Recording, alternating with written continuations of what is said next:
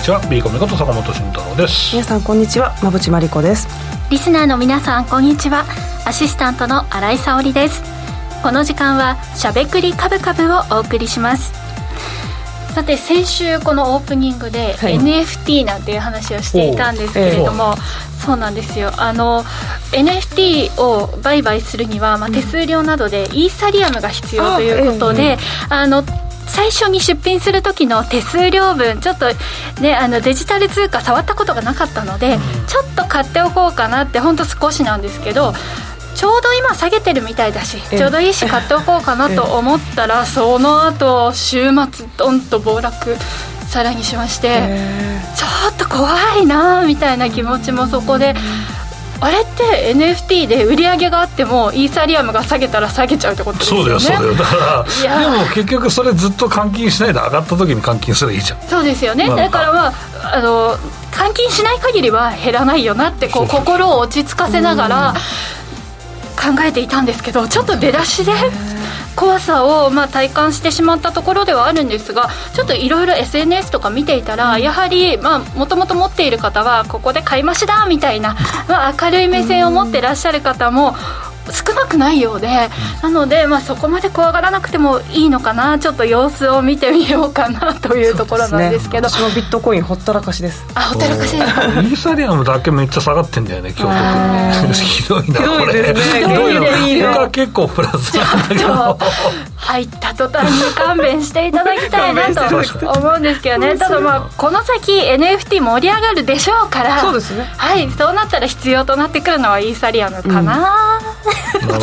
はい、そんなふうにあのポジティブに考えてはいあの見ないでおくのもいいなって馬淵さんのようにね。はい、ほったらかし投資っていうのも。株の方はまあほったらかしたらいかん人がいるんで、まあ、番組聞いてもらえばなと思うのと、はいねね、あれさんの場合でもさ、はい、あの日銀じゃないけど日銀が金すりまくれば通貨防衛できますとかまあいろいろあるんだけど、うんはい、あれさんの場合はずっと生産し続ければ、そのイーサリアムの下落分ってカバーできんじゃねえのっていう、うん、そうですね。写真を撮って作り続けて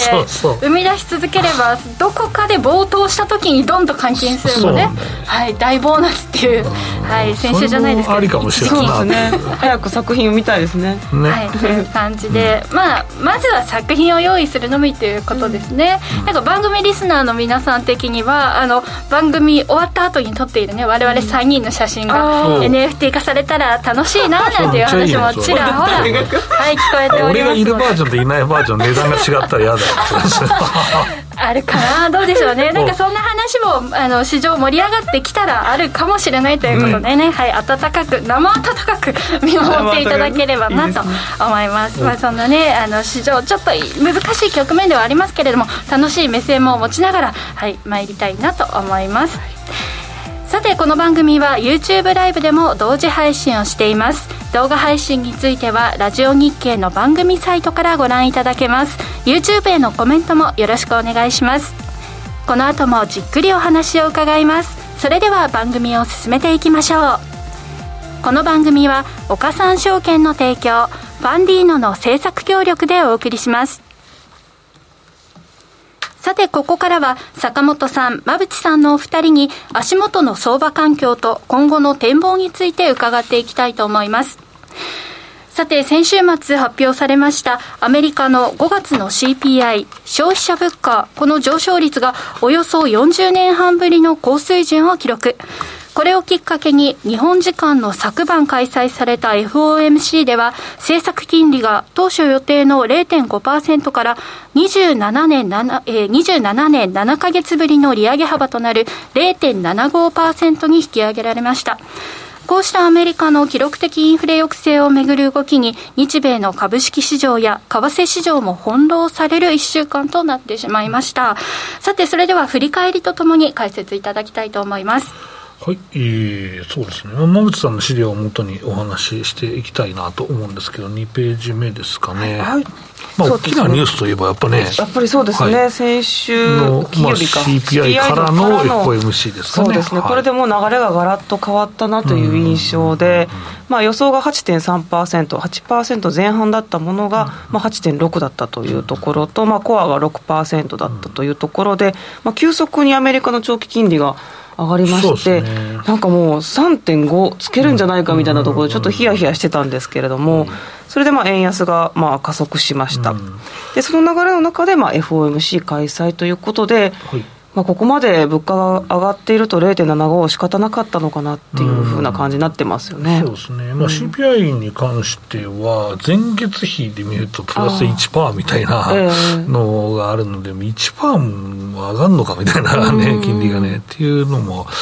気になりますね、物価が上がるのかっていうのもちょっとね、うんまあ、大変なところだと思うんですけど、まあ、それもあってやっぱりね、これなんとかしなきゃなっていうのが強くて、そ、ね、まあ、それが、まあ、0.75%の利上げにつながったのかなっていうところですかね、えーうん、なんか1%なんていう、ね、見通しも直近で。あ5%ぐらいの人がそう見てたみたいですね、はい、なので、まあ、一応、まあ、1%のところまでいかなかったっていうところで織り込んでいった分があったので、うん、発表直後はですね、まあ、かなり調子よくですね、上がってたんですけど、えー、まあ、これはいつも通り織り込みに3日から1週間はかかるはずなので、えー、まあ、それからまたね、下がる可能性もあるかなと思って見てたんですけど、うん、まあ、日本は久しぶりに、あの、まあ、下がりましたけどね、5番からね。えー、まあ、あのい、いい夢は見れたのかなとは思いますけど、うん、いい夢っていう言い方悪いですけど、まあ、ずっと下げだけ付き合う日本株みたいな話だけど、まあ、ね、欧州とかもいきなり下がってますからね、そう、ね、そういう意味では、まあ、日本はちょっと利食いポイントがあったのかなとは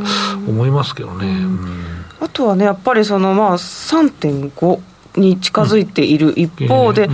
その割にって私感じだったんですよ、135を、まあ、突破してどんどんっていうのが。為替がもっと円安になってもいいやって話？と思って、不気味だなと思ってたら、うん、まあ、日本国債の金利が上がったり、債券の下落があったりっていうのが背景にあったっていう、このあたりちょっと。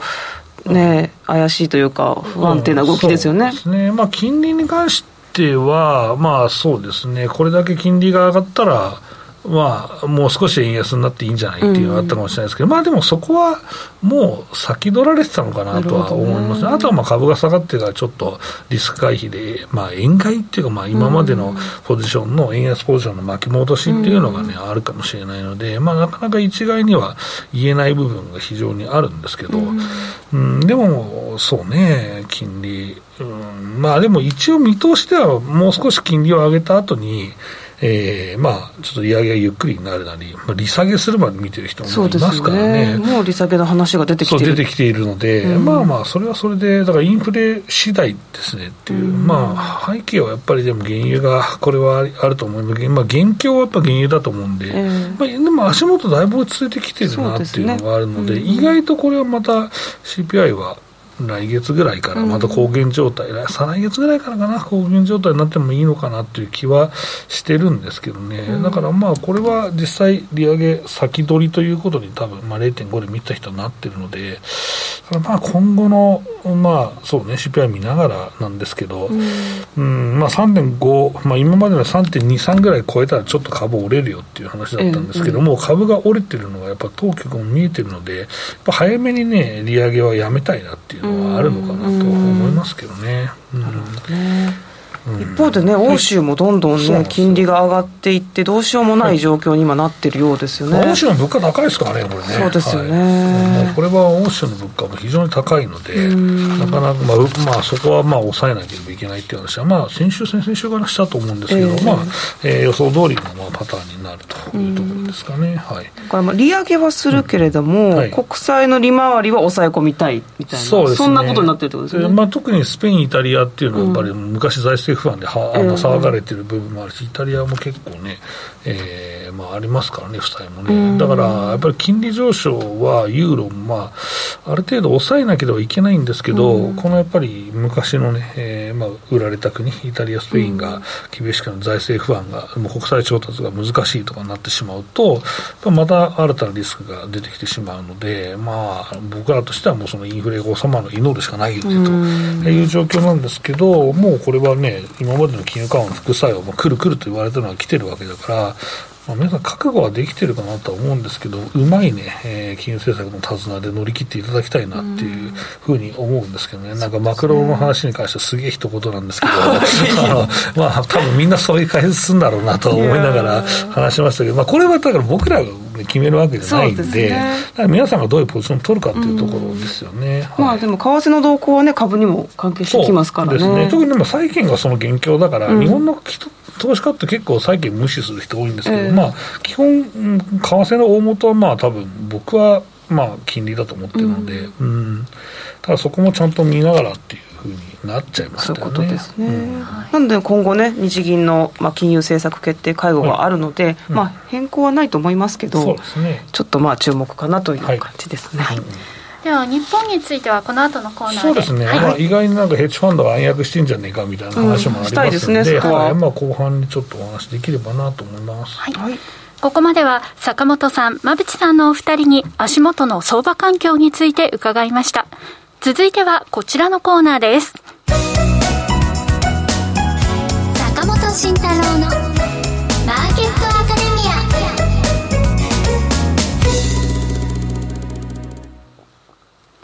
ここからは坂本慎太郎のマーケットアカデミアです。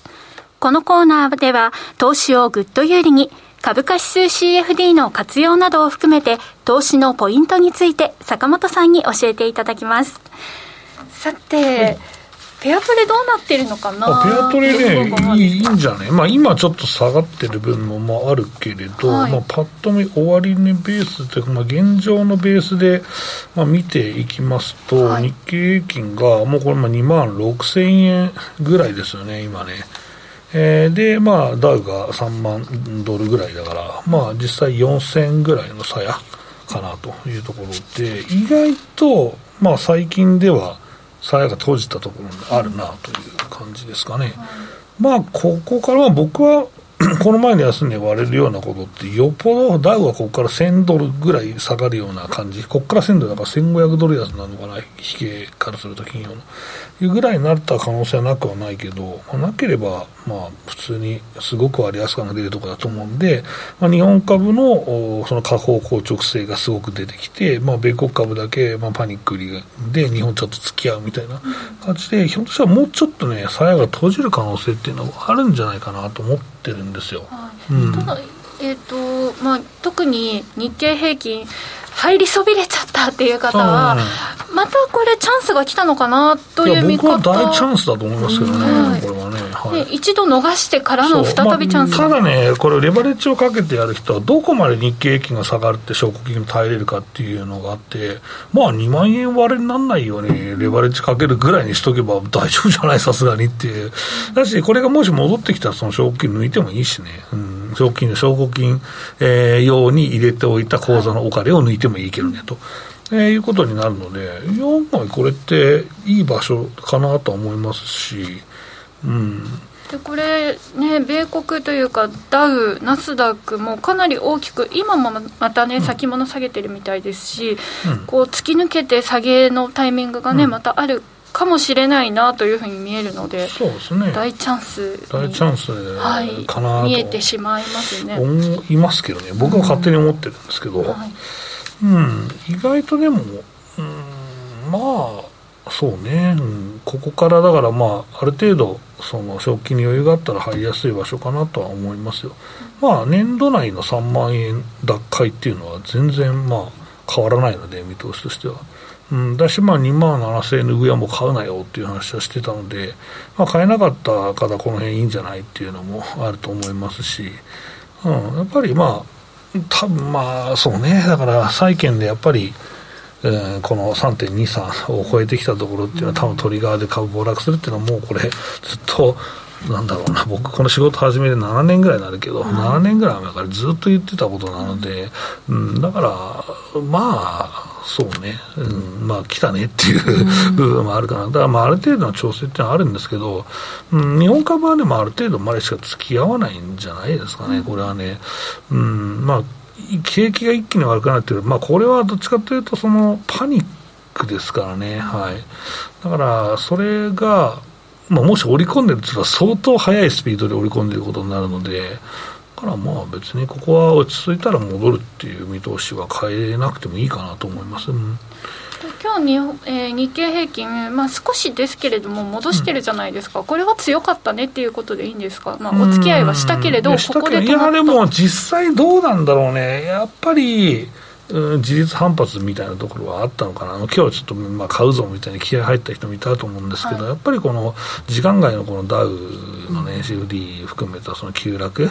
は、やっぱりまあ織り込まざるを得ない、だから何度も言うように、1日ではその織り込めないですよね、うん、だからまあ3日なり1週間なりかかる、えー、織り込みで、やっぱりこれってちょっと厳しかったんじゃないと思ってる人がいる、だからまあ今後、えー、またね、インフレ退治のために利上げがあって、まあ、それにで、まあ、経済減速、まあ、スタグフレーション懸念というところですかね、になるかなっていう話かな、なんかのマクロの話ばっかりこのコーナーもしちゃってるんだけど、まあでもここは重要な局面なんでと、えー、いうところですね。うん、であとはまあここまでいって、まあ、実際為替がまあ134円ぐらいでドル円止まってるので、これ案外落ち着いたら、まあ、和内さん言ったように、これ140円目指すかもしれないよねっていう、まあ、金利がこのままだったり、もっと上がったりしてね、落ち着く、まあ、いろんな落ち着き方あると思うんですけど、いや、これは案外あるかな、そうなったらまたさらに収益期待っていうのは日経平均は、うん、あると思いますから、まあ、そうなると、かなり日本株ってまた先行されてもいいんじゃないかなって思ってますけどね。うん、まあだから実際、僕の見通しっていうのは、年度末までも3万奪回なんで、でも本命はやっぱり3級の業績発表ぐらいになっちゃうから、まあ、2月とか、えー、うまくいけば2級で11月かなっていうところだと思うんですけど、まあ、そこどうかなっていうところですけど、まあでも3万奪回するとポジションを取るならまあ今かなと思うし、まあ業績面から信じる人はまあ持ってても僕はここから買ってもね全然いいかなと思ったりもしてるんですね。はい。先ほどまあ2万円割るようならもうぐらいの気持ちでいるといいよっていうお話でしたけど、うん、あの CFD やるときってそのくらい何かもうすごく低いところ高いところでもいいから、何か自分でそのラインを決めておいた方がいいものなんですか、うん、そうですね、やっぱ損失は結構大きくレバレッジかかるとなっちゃうんで、だからまあ、この前、だから僕が、えー、鞘がだから閉じて、えー、る時、はい、えー、まあ、8000ぐらいあった際が4000ぐらいになった時に、ポジ半分解消すればって言われて、解消したらお金残ってるはずなんで、はい、まあ、そこを日経平均を買うのか、うん、どうしようかな、でも、鞘放置しといた方がいいかもね。放置まあ、放置がここで全部、えー、ポジション解消して、まあ、日経金買って、えー、残った利益を含めて、えー、構造の中で金入れとくっていうのがいいかなって思いますけどね、僕は。今ちょっと暴落とかもあるから、うん、その分様子見てもいいかな。そう。だし今日動かなくてもいいんじゃない、うん、さや取りしてる人は、うん、だこれはねチャンスだと思う人もいるけど、まあ、また 2, 2万7000円になるまで買えばいいやっていう気分でやっておく方が、まあ、落ちるナイフはつかまなくていいのかなって僕は思いますけどね、上がり始めてからでも十分ですよね、ここだったら。うんだからまあそこの部分もまあゆっくり見るっていうのも大事かな。水準がここまで来たらね特に見るっていうのも大事かなと思うし大幅上昇した日は買わないっていうのがまあ基本なんで。であとね、えっと時給のところのお話をしたいんですけど、えっと3ページは現物ですね。これね今日出てたんですけど現物がねえー、先週、1824億円の買い越しで、先物が、えー、これは4549億円の買い越しになっています。えー、意外とこの先物のね、買い越しが多かったなという話で、まあ、ここはメジャー S q に向けてのポジションの調整かなというところなんで、また、あ売り直してる可能性がありません、まあ、こんだけ日経金下がれば売り直してるのかなとは思うんですけど、うん、まあ、まだまだ本格的なその買い戻しには至ってないというところですね、まあ、ここが一つの、えー、日経金のまあ上げた理由なのかなっていうふうに人言ってたと思うんですけど、僕はまあ現物がまあまあ買いが入ってきてるんで、まあ、それなりに日本株薄く買おうという人はいたという結論でもいいんじゃないかなと思ってますけどね、うん、そんな感じですね。うんやはりそして今週、来週の注目ポイント、まあ、気にしておくべきところはどういったところでしょうそうですね、まあ、やはり、まあ、金利動向かな、まあ、結局も物価も出ちゃったので、まあ、金利動向なのかなと思いますね、まあ、それに伴ってやっぱりどうしてもニューヨークダウに目がいっちゃうので、えまあ、米国株っていうふうになるかなと。まあ、日本に関してはもうそこにお付き合いするので、どこで止まれるのかとか、あと下がる、下落してるときに、その下落がこの辺で緩やかになるなとか、まあ、その辺をまあ見ていくっていうのが大事なのかなと思ってますけどね、だから、なんか意外と日経金強いなっていうところで、まあ、ちょっと手出してみるっていうのはいいかもしれないですね。だから、まあ、米国に比べた日本の株の動きっていうところかな。であとは新興株に関してはまだ厳しいなっていうところなので、もし新興株買ったり、まあ、リバウンドをまあ取りたいなと思ってる人は、やはりこの前の2万8000円に到達した時に上がった銘柄っていうのはチェックしておくんでしょうね。うん、まあこれ、このぐらいの水準にまあ下なれば、かなりその上昇も剥がれるはずなので、だからそこにもう一回買ってくるというのが大体普通だと思うので、うん、まあ、そういう買い方をするといいんじゃないかなと思いますと。いうことと、最後に6ページですね。えー、やはり業績の部分っていうのは、まあ、その買いたいなと思ってるところ、怖いと思うんだよ、こう買うなら、だから僕はすぐ買うなっていう話をここはしたいと思うから、はい、2万7000円になるまでに手出せばいいかなと思ってますけど、3000円取れれば多分そんなやられないんでね。えー、なので、えーまあ、怖いなと思ってる人は、もう僕が3万円、えー、脱会年度内にすると言っている背景が、えー、やはりこの業績面なんですね。うん、この業績はもう本当に、えー、日本株いいです。あの前期に比べて、えー、さらに最前期最高益だったんですけど、今期も最高益ですと。えー、まあ、トヨタを含めたあの控えめな業績予想で最高益予想になっているわけですから、まあ、ここを考えるとね、かなりですね、うん、えー、この、まあ、業績の伸びる、情報出席期待というのは、まだまだ内包していると思うので、まあ、ここ見ると、もう日本株買わざるを得なくなるんですよ。ここは無視できないですよ。えー、だってこの水準だったらもう PR11 倍台ですからね、完全に多分ね、上昇性加味すると。なので、まあさすがにそれ安いよって思うし、まあ今の時代になってね、その日経平均の PR は、これはあの単純平均と過重平均では違いで、高いんだよっていうけど、いやいや、ずっと見てる目線がこれでみんな12倍から16倍だったでしょってなるわけだから、まあそれはもう言い訳になっちゃうよね、買わなかった人見て。なので、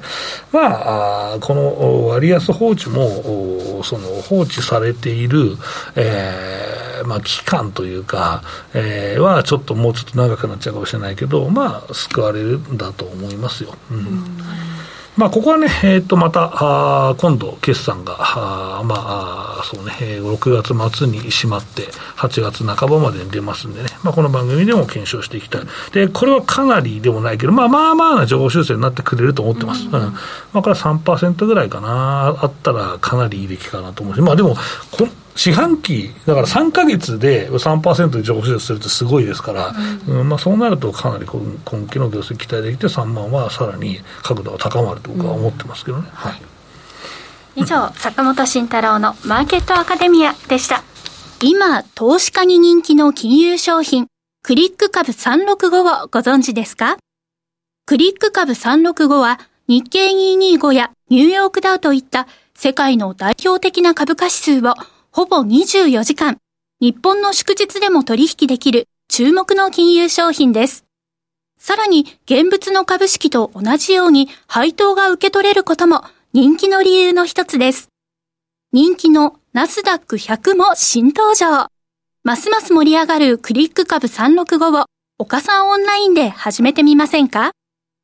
岡さんオンラインでは新たにクリック株365講座を開設されたお客様を対象に最大5万円のキャッシュバックを実施中です。詳細は番組ウェブサイトのバナーから。クリック株365なら岡さんオンライン。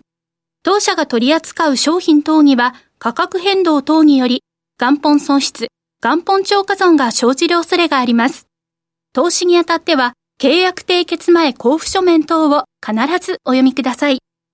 金融商品取引業者、関東財務局長、金賞第53号、岡三証券株式会社。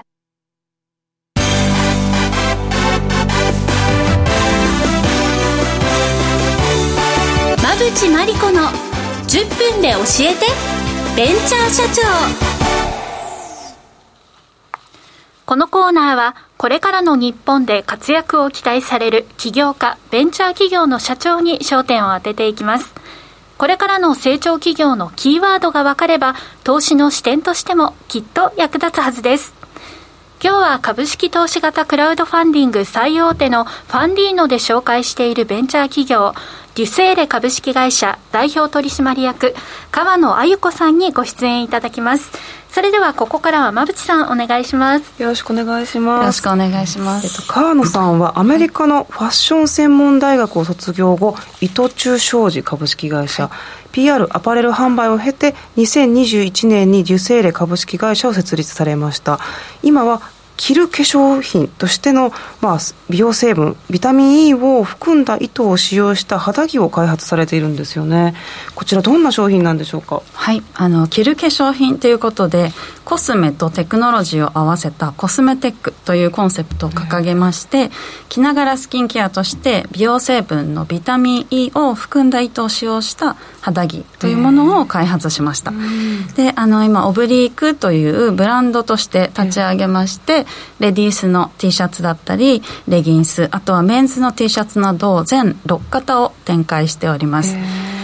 で今まではクリームを塗るとか、うん、サプリを飲むとかっていう手段しかなかったスキンケア市場にイノベーションを起こして着る着ながら化粧品効果を得られるっていう新たなアプローチで人々のストレスフリーな生活の実現に貢献していきたいと考えております。ね。素敵ですね。ありがとうございます。塗るとか食べるって意識しないとできないじゃないですか、うん。すね、なかなか抜け落ちてしまうことが多いんですけど、うん、着るは絶対しますからね、ね、はい、いやありがたいですね、ね、素敵ですね、坂本さんいかがですかこのマーケット、はい、そうですね。メイクはまあコロナでちょっと落ち込んだ部分があったんですけど、このスキンケアその分結構する方って多かったのが、まあ、時間があるっていうのもあると思います。あるのかなと思うんですけど、えっと、特に日本以外でもこのアジアの市場っていうのは多分そのコロナの前から、えー、結構スキンケアに使うお金って増えてきたと思うんですけども実際規模っていうのはどんな感じなんでしょうか？っていうのを教えてください。はい、えーと、日本の化粧品市場におけるスキンケアの割合っていうのは約53%ということで非常に高い数値となっています。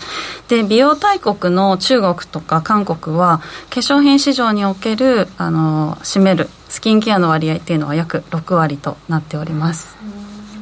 高いですね。高いですね、うん、中国とか韓国って化粧品もね盛り上がっていたりとか、うん、すごく意識が高い印象ですけど日本もこのくらいあるんですね。ね需要があるんですね。でこの、えー、オブリークなどのデュセーレさんの商品には、ビタミン E が配合された糸が使われているということなんですけどこれどんな効果が実際あるんですか？とあのこの糸の製造過程で美容成分のビタミン E が配合されておりまして肌着として着用すると生地と肌の摩擦によってビタミン E がこう体内に放出されるような仕組みになっていて、肌を保湿し続ける仕組みになってます、でこの糸がセルソリューションというものなんですけれども、ドイツの企業が特許を保有する特殊な糸になっております、このビタミン E ってそもそもね、まあ、いいイメージですけど、どんな効果があるんですか？はい、えっと、ビタミン E の主な効果としましては、はい、えー、皮膚の水分や油分を補い保つことで皮膚に潤いを与えてくれます、あとは血行促進や炎症を抑える効果もあるので皮膚の柔軟性を補ったりとか、皮膚を保護して乾燥を防いだりとか、っていうのもしてくれますしあの抗酸化効果としてアンチエイジングや紫外線のダメージから守る効果もあるので、うん、あのいろんなスキンケア製品に使用されている成分になっております。なんかビタミン E っていうと、うん、アーモンド？のイメージがあるんですけど、はい、たくさん食べたくなりますけど油分も気になるところで、ね、はい、そうなんですよ、なので効率的にというか、こうね皮膚にこう皮膚に直接こう、ね、はい、直接入ってくれると、すごいですね。ありがたいですね、でも今のお話聞くと、まあ、女性にもちろん、まあ、ぴったりですけど、まあ、乾燥肌とか敏感肌っていう方にも合っていくってことですよね、うん、そうですね、あのこのような肌のトラブルやお悩みって女性に限らず男性や子供にも共通して起こるものになります、うん、で特にお子様やあとは妊婦さんなんかは肌が弱くてすごく敏感なので、うん、皮膚トラブル予防の観点からも保湿などのスキンケアを丁寧に行うっていう必要がございます、うん、で子どもの日々のスキンケアやあとはマタニティ期の妊娠線予防などのケアにもとても相性が良いと考えております、お子さんね肌が、ね、敏感なイメージですからね。でまあ、こうなると気になってくるのがやはり化粧品、うん、いい化粧品って高いじゃないですか。そう、ね、あの着るものとなるとちょっと価格帯の想像がつかないんですけど、うん、どのくらいなんでしょうか、はい、えー、今展開している商品に関しては6600円から1万9800円になっています、うんで必ずと言っていいほど質問いただくのが、うんはいはい、あの選択できるのかっていうところなんですけど、うん、はい、毎日着るものなので、そうなんです。なんですけどあの100回ほど選択してもビタミン E の減少が新品の約半分に抑えられるという検証結果が出ているので安心して継続的に選択をしていただける商品になってます。すごく不思議ですね。それってやっぱりコーティングとかじゃなくて糸に含まれているからそうです。練り込まれている。これってどうやって製造ってしてるのかっていうのを知ってほしいんですけど。はい、はい、えっ、ー、とあのセルソリューション自体はもうドイツの会社が持っているものなんですがそれを製品化することに私たちがあのえー、ささせていただいていてで今後の展開として日本国内に自社工場を作ってより安全な工程で製品を製造していくような構想になってます。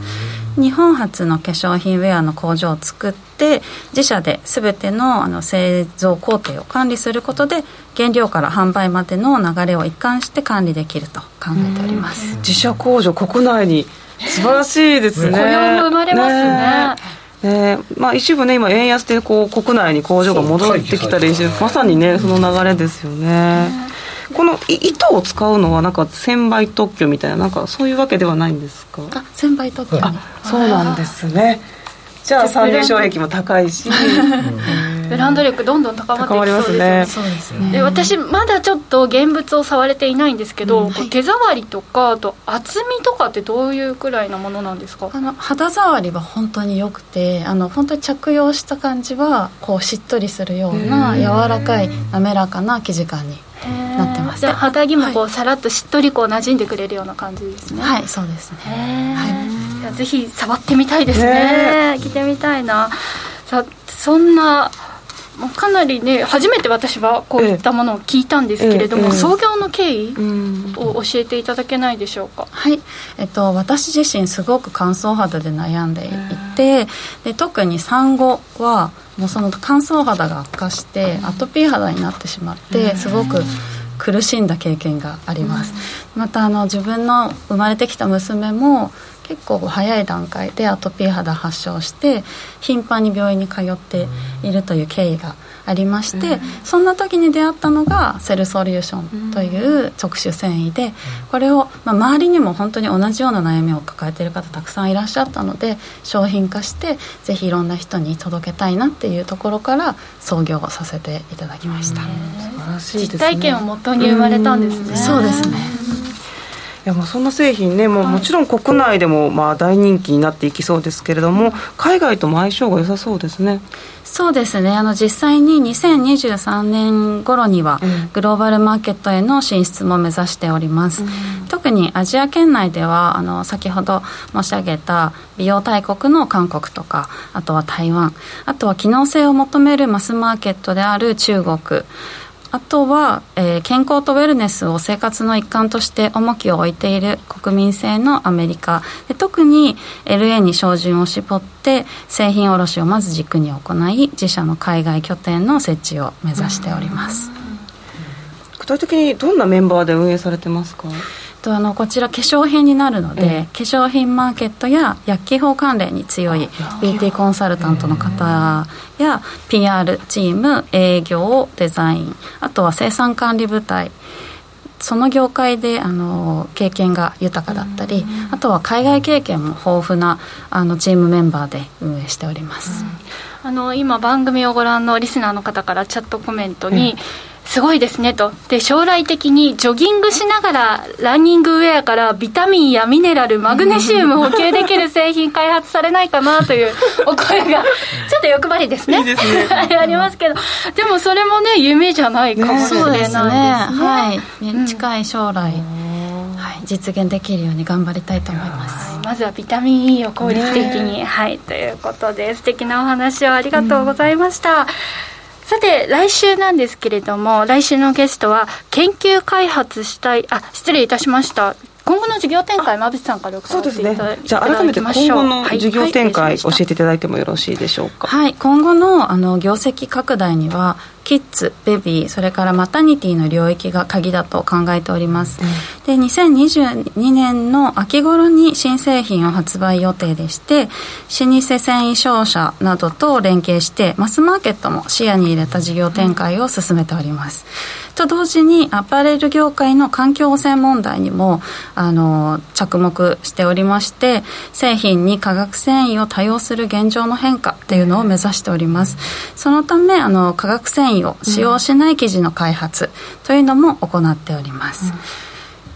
でまたあの先ほど申し上げました自社自社工場設立っていうことによって、はい、安心安全な製品を安定的に供給できる仕組みを構築することを進めている段階でして、うん、グローバルに製品の開発や卸を展開し世界のスキンケアやアパレル市場に変革をもたらすような大きなビジョンを持って取り組んで参っております。これからが楽しみですね。楽しみですね。いやぜひ使ってみたいですし、ね、まずその手触り体感してみたいですね、ね、はい。ということでここまで川野さん素敵なお話をありがとうございました。ありがとうございましたさて来週のゲストは研究開発したい研究者と研究リソースを持つラボ、研究室をマッチングし、機動的な研究開発を支援する研究リソースシェアリングプラットフォーム、株式会社コラボメーカーの代表取締役、古谷祐樹さんにお越しいただく予定です。それでは、来週もお楽しみに。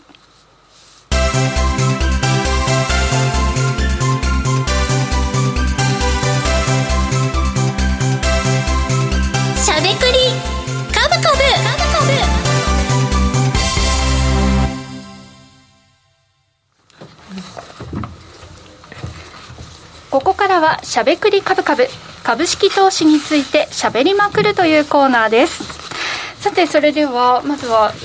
前半部分から引き続きまして、日本のお話伺っていきたいなと思います、ね、日本は、まあとりあえずなんかまあ買い替え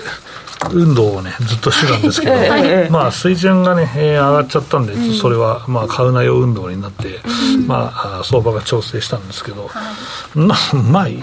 今さ水準としてはいいんだけど、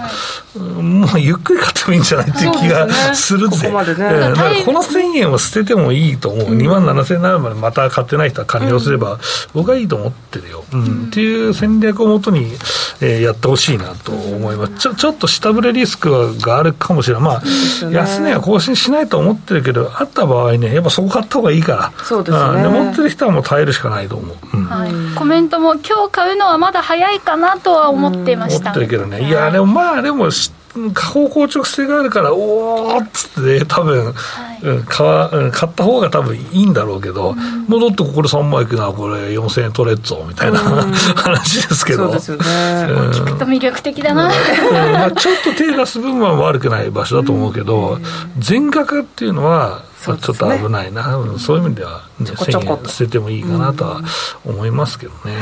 まああのまあ、この1000円余裕があると見ておくと、精神的にも良さそうですね。そうですね。まだ何の株買うかですよね、青内さんね、これね。あそうですね、今後ね。そうそこはちょっとまあ締めにやりたいなと思う。で、もうちょっと日本の話しましょうか。ちょっと、資料をもとにいきますかね。そうですね、やっぱりその債券の動向が非常に、まあ、興味深い動きというかね、あのまあ、下落してますし、これは日銀 VS アメリカの、まあ、海外投資家の対立みたいなことが起きたっていう認識でよろしいですか、まあ、これはよくある、まあ、仕掛けてきましたっていうやつで、まあ、これ、通貨に関しては世界各国で行われてたりしますけどね、いやでも日本、これ、久しぶりに来たんじゃない？あの毎回負けてるからね、ヘッジファンドはね。ヘッジファンドが負けるんですね。だから債券だ、日本がもう財政破綻するぞみたいなので、うん、日本の債券を、まあ、結局操作しに来てたことも、過去に多々あったんですけど、えー、まあ、毎回追い返されていますからね、まあ、意外とそれは日本のね、まあ、貯蓄構造ですとか、うん、まあ、あとはそうね、産業構造と、あとは、えーとまあ、外貨あと、あと海外資産家をまあ無視して、結局、負債だけで、えーまあ、破綻だっていうのはあかんみたいな感じで、はいはい、結局、うんまあ、ヘッジファンド敗北したっていうような構図がずっと続いてたんだけど、これ久しぶりですよ、これ。もう15年ぶりとか、そんなもっとぶりかもよっていう。で、これ多分何回も痛い目にあってるヘッジファンドの人は多分やらないと、うん、もう日本はこれはおかしいよみたいな。うんあだからこれは勝てねえよみたいなところっていうのはあって、まあ多分それを知らない世代の方が来てんじゃないかなと思いますけど、意外にこれは日本強いよ。そうなんですね。日銀は黒田さんがいる限りは多分相当頑張ると僕は思ってますけどね。じゃあこれがまあ、ある限り、うん、やっぱり日米の金利差は開くっていうロジックになるじゃないですか、うん、そうですね、ただ金利がもう、だから相当先取ってるから、これ以上ね、米国の金利が上がるかどうかは分かんないですよ、ね、だからそういう意味で開くのが分かんなくて、逆に日本の金利が落ち着いて、であの意外にあ開くとか、違う開き方だから、日本が落ち着いて開くっていう、あそっちね、話もあるかもなとか思うぐらいで、まあ、それはでも日本はね、その下げの幅がそんなないから、誤差だと思うんですけど、うん、だから、どうなんですかね、まあ、まあ、為替でもだいぶここでやっぱり円安にならない、まあ、これでちょっと株が落ち着いた後円安が進まなければ、うん、まあ、織り込みが相当進んだんじゃないかなという判断で合ってるかなと思うんですけど、ね、今回のね、この動きを見て、まあ、日銀が仕掛けられたから、もう金融政策、えー、決定会合で何か日銀が方向を修正するんじゃないかとか、そんな思惑も出てますけど、ちょっとありえなさそうですね、今の。まあ、僕はないと思いますよ、結構その、ね、実際変更するするっていう人はいるんですけど、うん、まあ、黒田さんはしないし、あと海外税も、海外税か、まあ、日本のエコノミストか、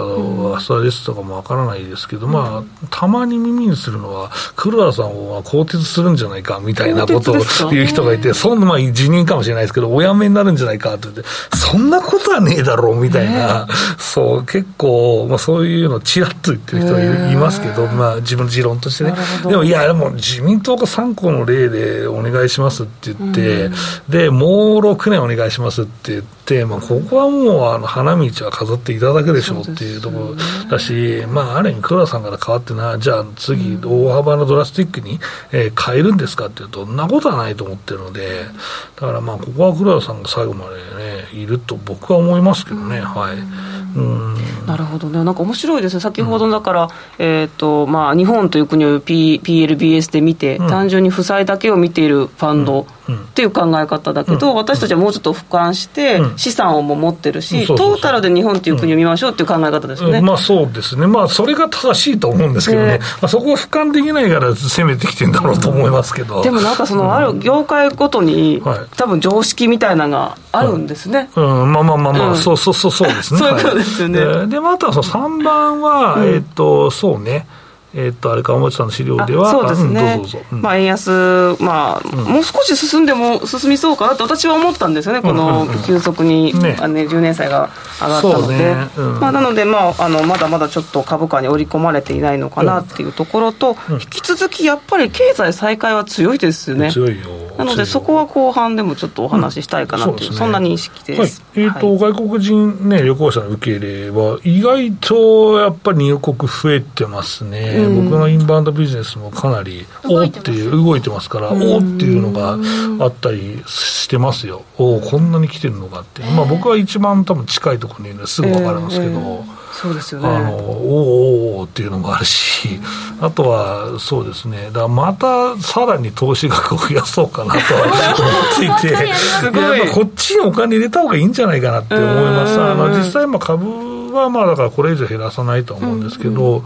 うん、うん、逆に、残ってるキャッシュとかを突っ込もうかなと思ったりもしていますけどね、どねまあ、あとはうんとこの円安によるインフレも日本にも来てますよっていうところなので、えー、ここがちょっと、えー、皆さんにとってはまあ辛いっていうのと、ね、まだ倉さんの話とやっぱり庶民がずれてるって言ったのは、うん、やっぱりねあの、賃金上がればいいじゃないかって言ってるけど、うんうん、実際賃金上がるスキームプロセスって、2月ぐらいに春闘やって、で次の年度から給料が上がって、うん、それが調整されるのが、まあ、公務員とか、まあ、早いとか早いけど、公務員とか7月ぐらいに調整されるんですよ、3か月分でボンって。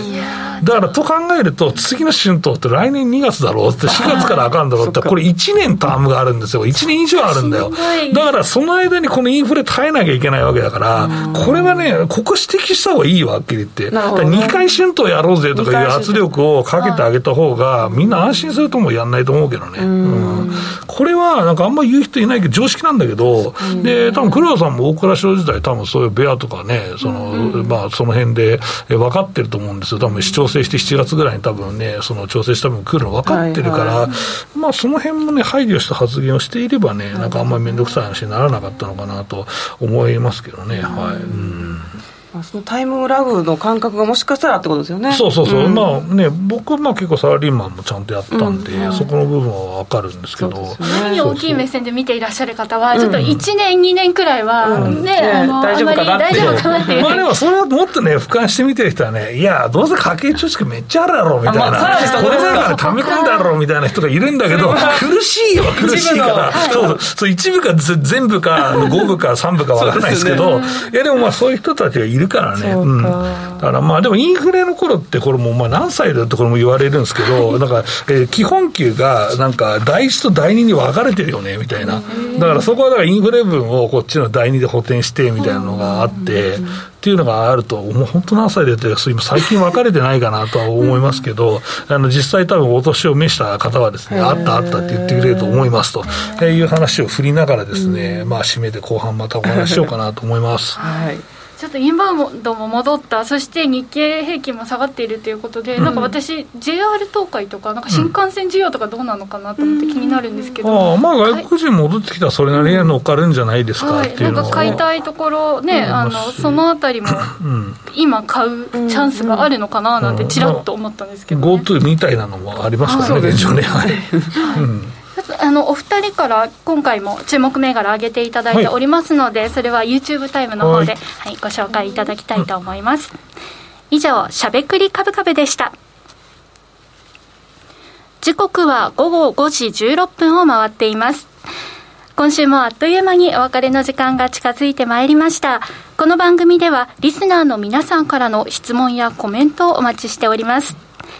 株式、FX をはじめ、不動産、クラウドファンディングなど、投資商品はすべて元本が保証されるものではなく、リスクを伴うものです。投資の最終決定はご自身の判断で行ってください。この番組は、岡三証券の提供、ファンディーノの制作協力でお送りしました。さあということでお二人のね注目銘柄も気になりますけれどもちょっと先出ししてしまうと、うん、あの馬淵さんからは一銘柄ビジョナル以前もねご紹介いただきましたよ、ね、思い出した、はい、二人の。そうなんですよ。ビジョナルビジョナルと 自分で言うなんていうね いや馬淵さんはいいと思います。はいあのリスナーの方のコメントでね書いていただいたんですよ、ね、決して自分で言ってないですね。そうなんです。あのそれでね銘柄名を覚えやすくなったという経緯がありましたけれどもその後どうなってるかという、ね、ここでまたね馬淵さんからの注目銘柄に上がってきているということは？ということでね期待が高まってい。るところではあります。馬淵さんからは今回は2銘ビジョナル含め2銘柄そして坂本さんからも1銘柄上げていただいております。この後えチャットへのコメント今回もたくさんいただいておりますのでそのあたりも含めてえご紹介していきたいと思います。さて、しゃべくりカブカブ、ラジオの前の皆さんとはそろそろお別れのお時間です。また来週お耳にかかりましょう。この後は YouTube ライブでの延長配信です。皆さん引き続きのコメントもよろしくお願いします。お待ちしております。それでは引き続きお楽しみください。